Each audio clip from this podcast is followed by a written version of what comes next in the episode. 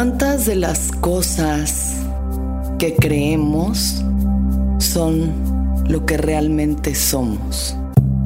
He estado pensando mucho en eso, en todas las creencias que yo tengo, que yo traigo conmigo. Son las creencias que me componen, que componen mis actitudes, mis respuestas emocionales, mis relaciones, la forma en la que yo me relaciono con el mundo está, está hecha de eso, de las creencias que yo tengo.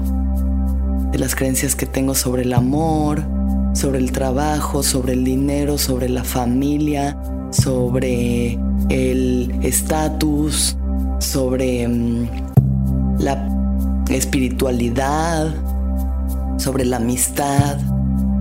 ¿Cuántas de estas creencias realmente son mías? Cuántas de estas creencias me sirvieron en algún momento, pero ya no me sirven más. ¿Cuántas veces he cambiado de creencias? ¿De qué creencias no me he dado cuenta que tengo y tengo? ¿Cuáles ya están completamente caducas y podridas y obsoletas y aún así las sigo repitiendo y repitiendo y repitiendo a pesar de que ya no me sirven de nada? Sonoro presenta El viaje con Alexis de Anda.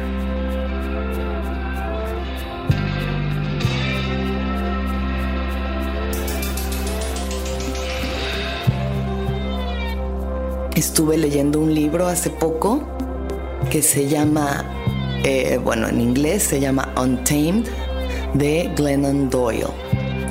Em, Untamed en español significa algo así como em, desamaestrado. Creo que sería lo más eh, acercado al, al término, desamaestrado.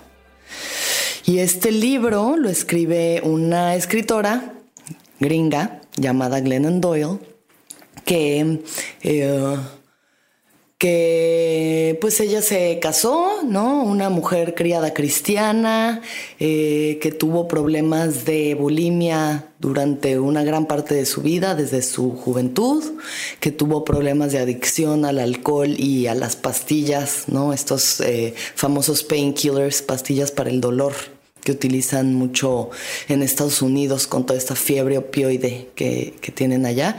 Entonces adicta a las pastillas, adicta al alcohol, durante mucha, una gran parte de su vida.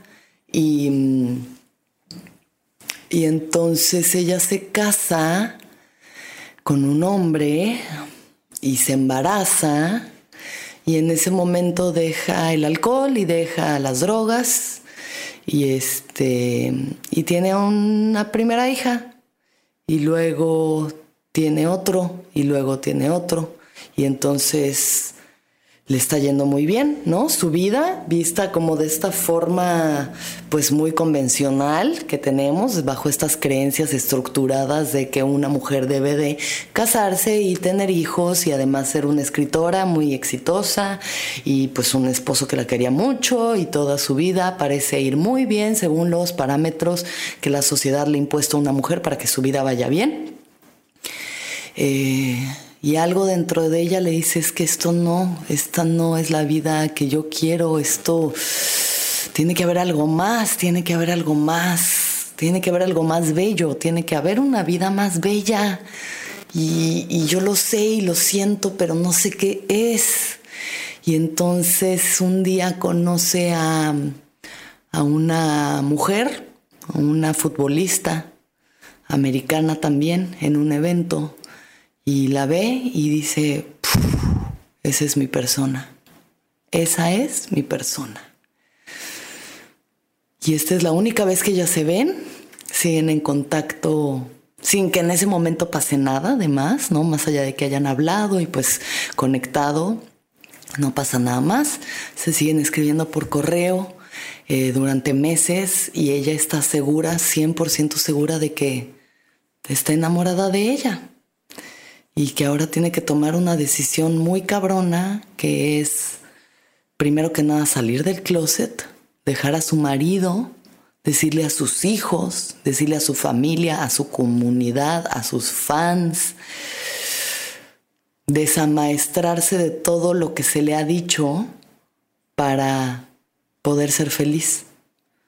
Y pues spoiler alert, lo hace, deja a su familia, digo no a su familia, a su esposo, deja a su esposo, le dice a sus hijos, va a conocer a esta mujer, a tener su primer encuentro frente a frente después de solo esa única vez que se habían visto, a ver si todo lo que está arriesgando valió la pena. Y pues resulta que sí, ¿no? Resulta que sí valió la pena, resulta que sí, esta era la vida que ella quería, que sí, esta era su persona, que sí podía sentir todas esas cosas que ella anhelaba y que sabía que existían. Y vivir esta vida que realmente era la vida que, que le estaba esperando, ¿no? De alguna forma, detrás de todas esas creencias que le habían sido impuestas, esta era la vida que le estaba esperando. Em, y pues este libro trata sobre eso. Eh, si lo quieren leer, es, un libro maravilloso. Em, la verdad es que explica de, formas muy bellas todo lo que es cuestionarse por lo menos las creencias que uno trae, ¿no? Y todas las cosas que te han dicho la sociedad y tus padres y la escuela y tus amigos y toda y la televisión y todo todo lo externo que te ha dicho que tienes que ser X o Y persona para ser quien realmente eres. Ella usa una metáfora muy bonita en el primer episodio, en el primer capítulo. Es una metáfora en la que habla sobre un una chita, una chita, ¿no? Uno de estos felinos increíbles.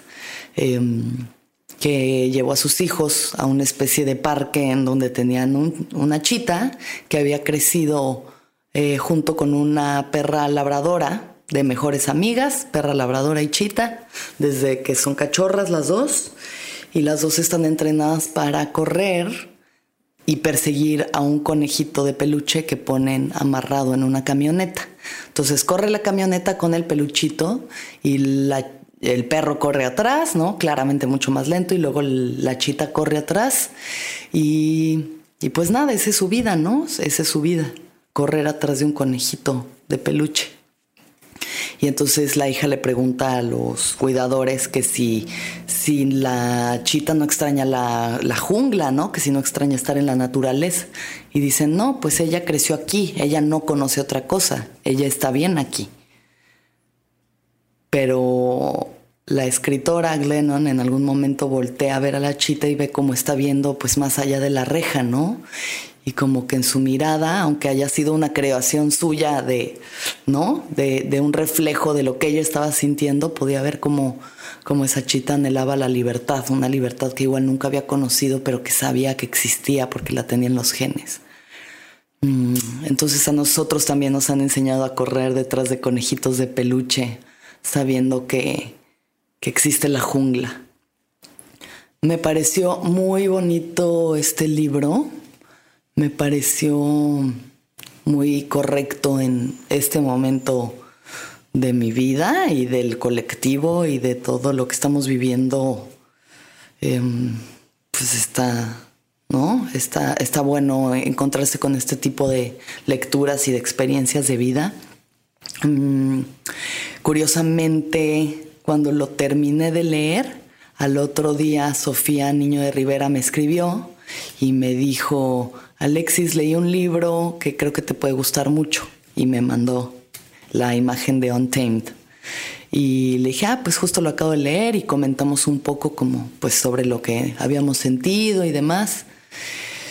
Y al mismo tiempo de yo estar leyendo este libro, Em, me sucedió que hice un show en línea con mi amigo Pablo López Morán, que también ya está su viaje aquí en, en el archivo del podcast, y con Eva Blunt, que es una drag queen, que también pueden escuchar su viaje eh, en el podcast.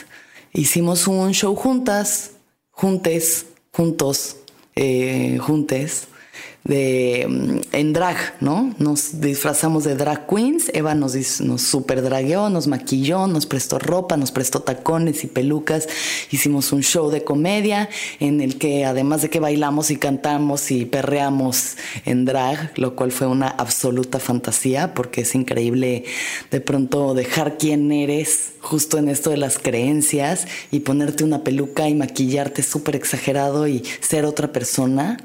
Mm, pude entender la magia de lo que viven las drag queens cuando viven eso, cuando se disfrazan y entonces cada disfraz es una personalidad distinta y nadie sabe quién es realmente, entonces tienes la posibilidad de ser quien sea y lo liberador que puede ser esto, ¿no?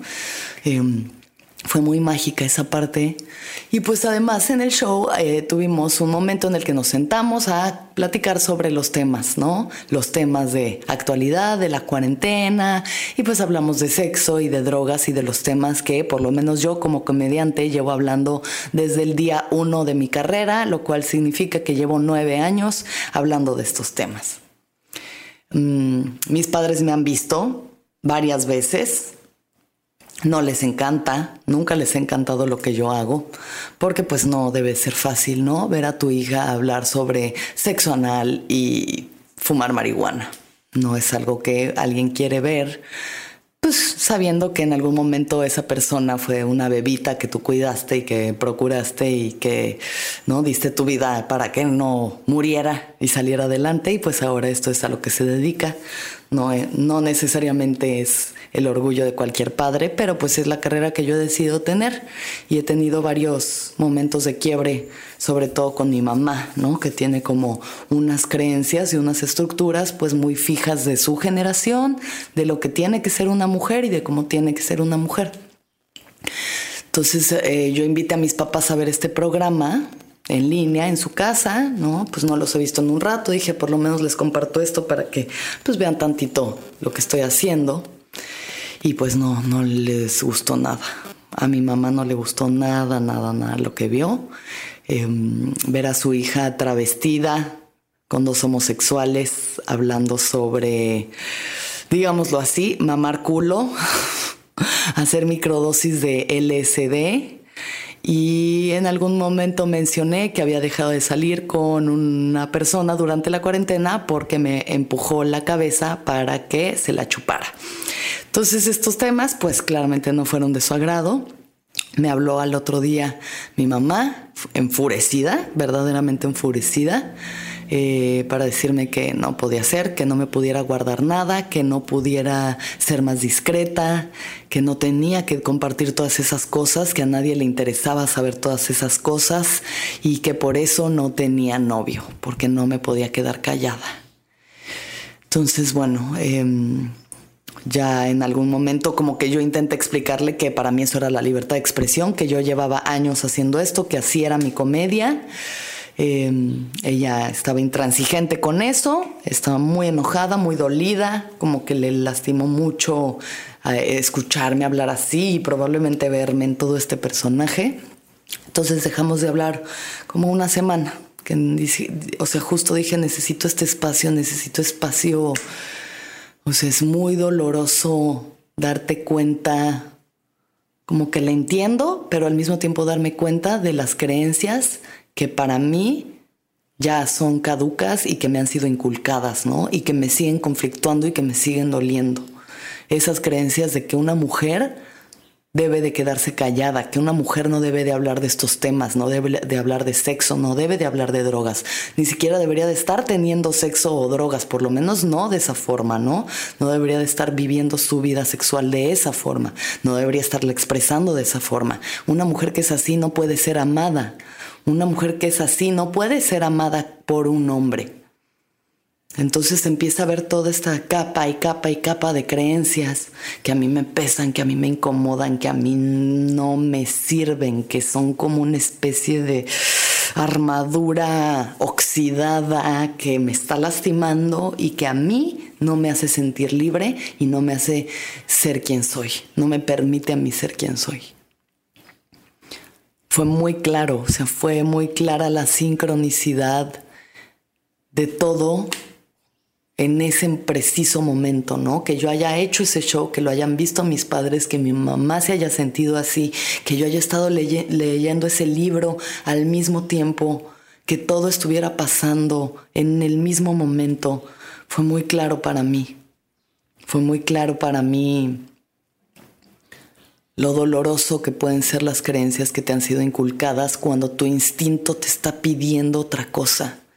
Cuando a mí desde hace tanto mi instinto me ha pedido hablar, yo necesito hablar, necesito decir todas estas cosas que no han dicho tantas mujeres antes de mí, incluida mi madre.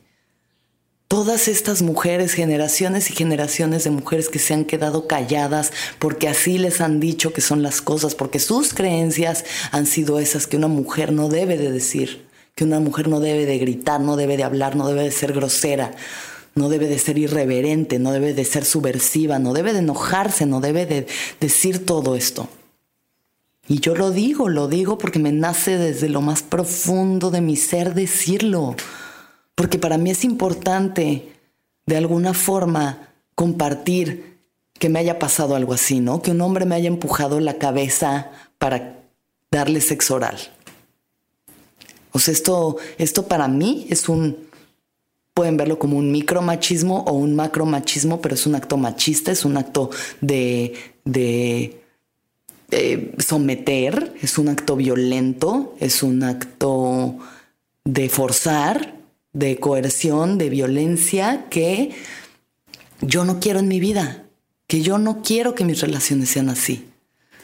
Yo no quiero relacionarme así con la gente, no quiero que nadie me tenga que obligar a hacer algo si no lo quiero hacer yo por mi propia voluntad. Y yo soy una mujer que ya tiene 33 años y ya he vivido las suficientes experiencias como para darme cuenta de lo que quiero y no quiero hacer, pero no siempre ha sido así. En algún momento tuve 17, 18 años y pasaron estas cosas y permití que pasaran para luego sentirme usada, objetificada, mal, no menos, para yo sentirme menos. Y en ese momento no había alguien que yo pudiera ver o escuchar decir lo que estoy diciendo yo. Yo no tenía esa representación, no había una morra diciendo, güey, a mí me pasó esto y no me parece que esté bien y no estoy cómoda con eso y yo no lo voy a permitir. Y tal vez yo al decirlo me escucho una, alguna morrita de 17, 18 años y diga, ah, mira, esto que me pasó y esto que sentí, alguien más también le pasó y lo sintió. Y entonces qué bueno que lo puedo ver y darme cuenta de que sí, no está bien que esto me pase, que sí no debo de permitir, que sí tengo que poner límites, que a pesar de que pasen los años sigue habiendo gente que cree que está bien tratar así a otra persona, que cree que está bien que, que forces a alguien a hacer algo que no está queriendo hacer claramente. Entonces, ¿por qué callármelo si yo sé que hay un bien mayor detrás de esto? Y sé que la persona que a mí me va a llamar, me va a amar por esto, me va a amar por mi verdad y porque hablo y porque no me quedo callada. Y esas son las creencias que yo quiero tener. Y esas son las creencias que yo pienso tener ahora. Que nadie, nadie me pueda decir que no puedo ser amada por ser quien soy y cómo soy. Y es muy fuerte que sea tu propia madre la que te lo diga, que no puedes ser amada por decir las cosas que dices. Y yo entiendo, entiendo el país en el que vivo, entiendo el nivel de machismo del país en el que vivo, en el que una mujer como yo supone una amenaza. Una amenaza, no sé exactamente de qué o para qué, probablemente para todas estas estructuras y estas creencias arcaicas y machistas y estúpidas que a mí ya no me sirven, que a mí ya no me reflejan nada, que para mí ya no, ya no son. Pero de todas formas es fuerte, es muy fuerte. Es fuerte esta lucha, es fuerte este camino. Y cada vez somos más mujeres las que lo estamos tomando, ¿no? Digo, llevamos un rato en cuarentena y de pronto se nos olvida, pero hace dos meses estábamos todas marchando en el Monumento a la Revolución y todas gritando y ninguna se estaba quedando callada, para que ya no se perpetúen estos actos, para que podamos ser libres de ser quien quiera que somos, que todavía nos falta tanto por descubrir quiénes somos y todos. En, algún eh, capítulo de este libro, Glennon habla también sobre su hijo, ¿no? Tiene un hijo también. Y habla sobre su hijo, eh, diciendo cómo ella ha criado a sus hijas para ser mujeres fuertes, feministas, ¿no? Igualitarias, que luchen por sus derechos, que luchen por su voz, por su espacio, que ocupen su espacio, ¿no? Que crean en ellas, que ningún hombre tiene que venir a decirles qué hacer y bla, bla, bla. Y que completamente se le olvidó que a su hijo también le tiene que inculcar, pues eso, las creencias de que puede ser sensible, de que puede pedir ayuda, de que puede hablar de sus sentimientos, que puede tener todas esas cualidades que en un hombre también han sido vistas como erróneas, como incorrectas, como femeninas, y todo lo que es femenino, al parecer entonces es inferior. Entonces va para ambos lados, ¿no? Todas las creencias que no nos resuenan, que no nos sirven ya de nada, que nos pesan. Hablé con mi madre una semana después de que tuvimos esta pelea. Em, y no le pude decir todo esto que les estoy diciendo ahorita a ustedes, ¿no? Irónicamente puedo hablar más libremente y con más verdad con quién sabe cuántos cientos o en el mejor de los casos miles de extraños que están escuchando esto que con mis propios padres. No le pude decir cuánto me había dolido esa creencia.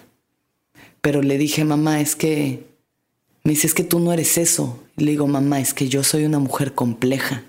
Me dijo, no, tú no eres compleja. Tú eres puro amor y nada más eres eso, amor y luz. Y yo entiendo de dónde viene y entiendo que eso es lo que ella quiere que yo sea. Y sí, también soy mucho amor y soy mucha luz, pero sí soy compleja, sí soy compleja y en mí habitan muchas cosas más que eso. En mí también habita el enojo. En mí también habita la tristeza. En mí también habita los celos, la ira, el dolor, la oscuridad. Un montón de cosas que no son necesariamente amor y luz.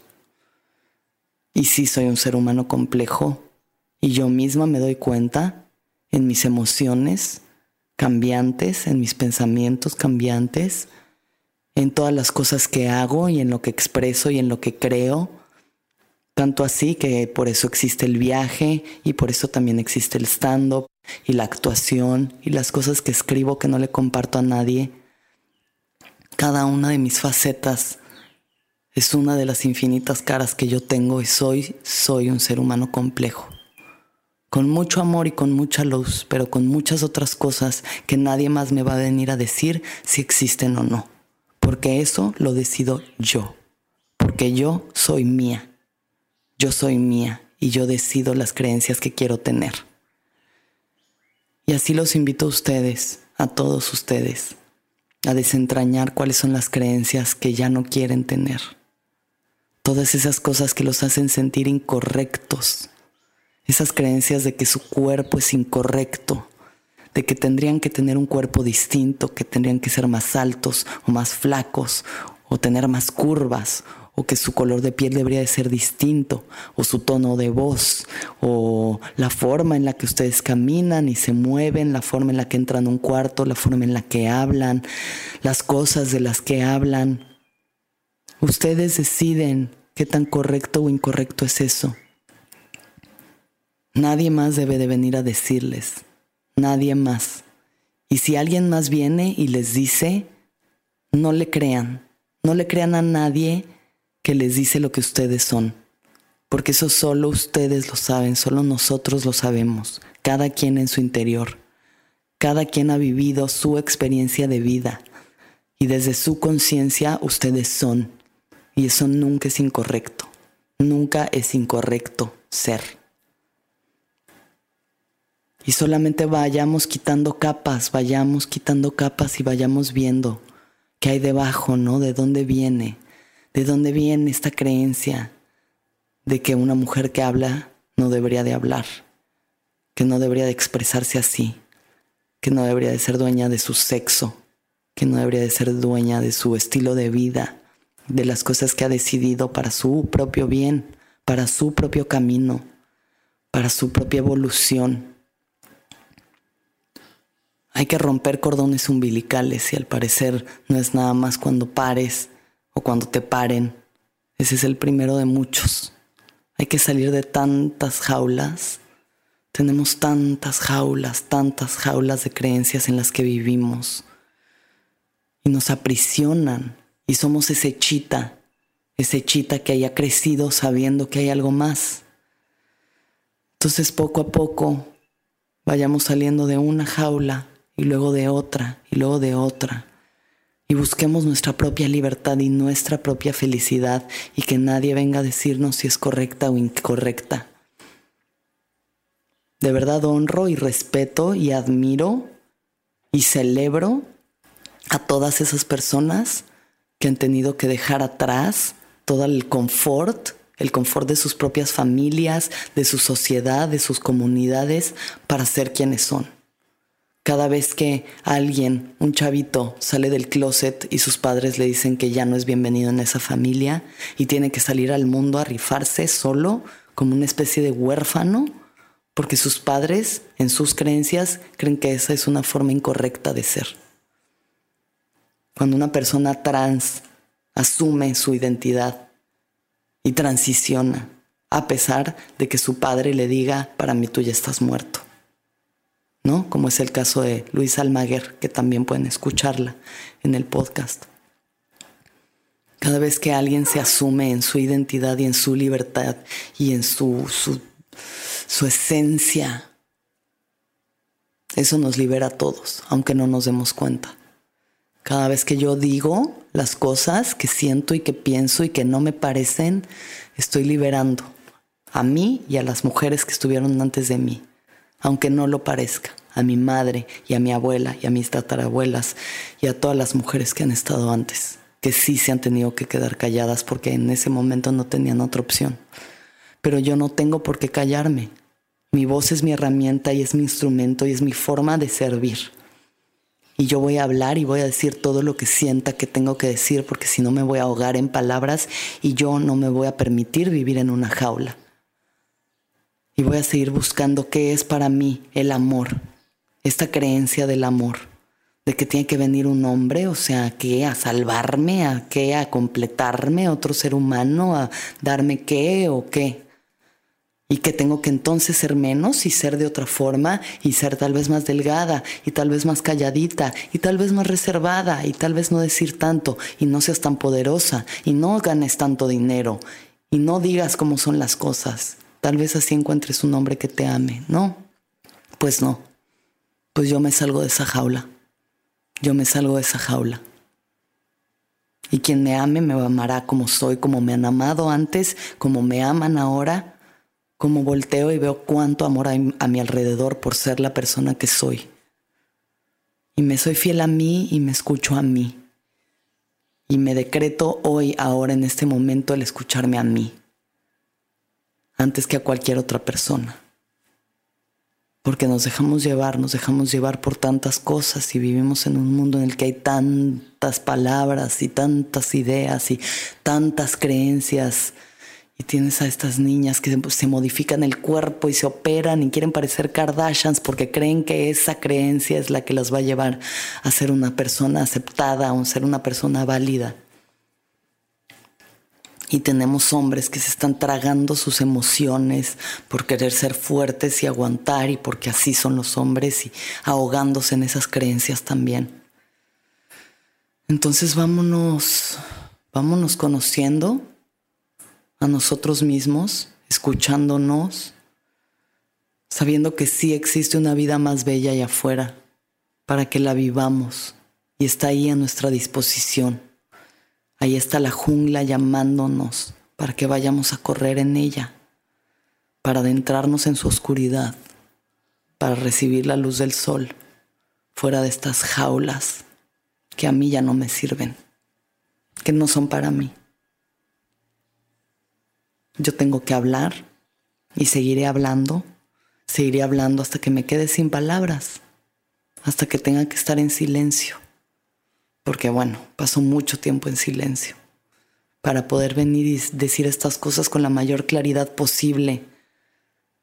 para decírmelas a mí misma y decírselas a ustedes también, que merecemos ser libres, merecemos ser felices. Que toda esta gente creó estas creencias para controlar, para dominar, para mantenernos en las jaulas, pues ellos están en su vida, en su jaula o en su jungla. Cada quien tiene que buscar la suya y merecemos correr libres. Merecemos ser libres y vivir una vida bella, que sea bella solo para nosotros. Y hay que liberarnos para los que vienen después de nosotros. Hay que liberarnos para poder respirar. Para realmente poder respirar. Para poder vivir este instante de vida en el que estamos, que es tan ínfimo, en lo relativo de todo es tan ínfimo. No dejemos que nadie nos diga cómo vivir nuestra libertad. Que nadie nos meta en una jaula diciéndonos que es una jungla. Gracias por escuchar. Que todos los seres sean felices. Que todos los seres sean felices. Que todos los seres sean felices.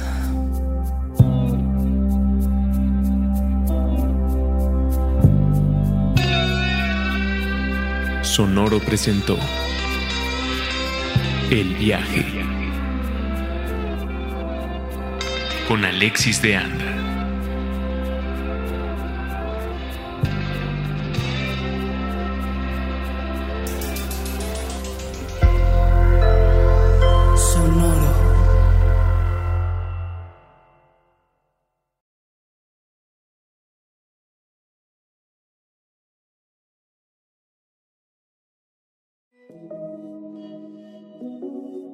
Soy Roxana Castaños, una apasionada de la meditación y de todos los temas que nos llevan a una transformación espiritual, y te invito a escuchar Intención del Día, un podcast de Sonoro para dirigir tu energía hacia un propósito de bienestar.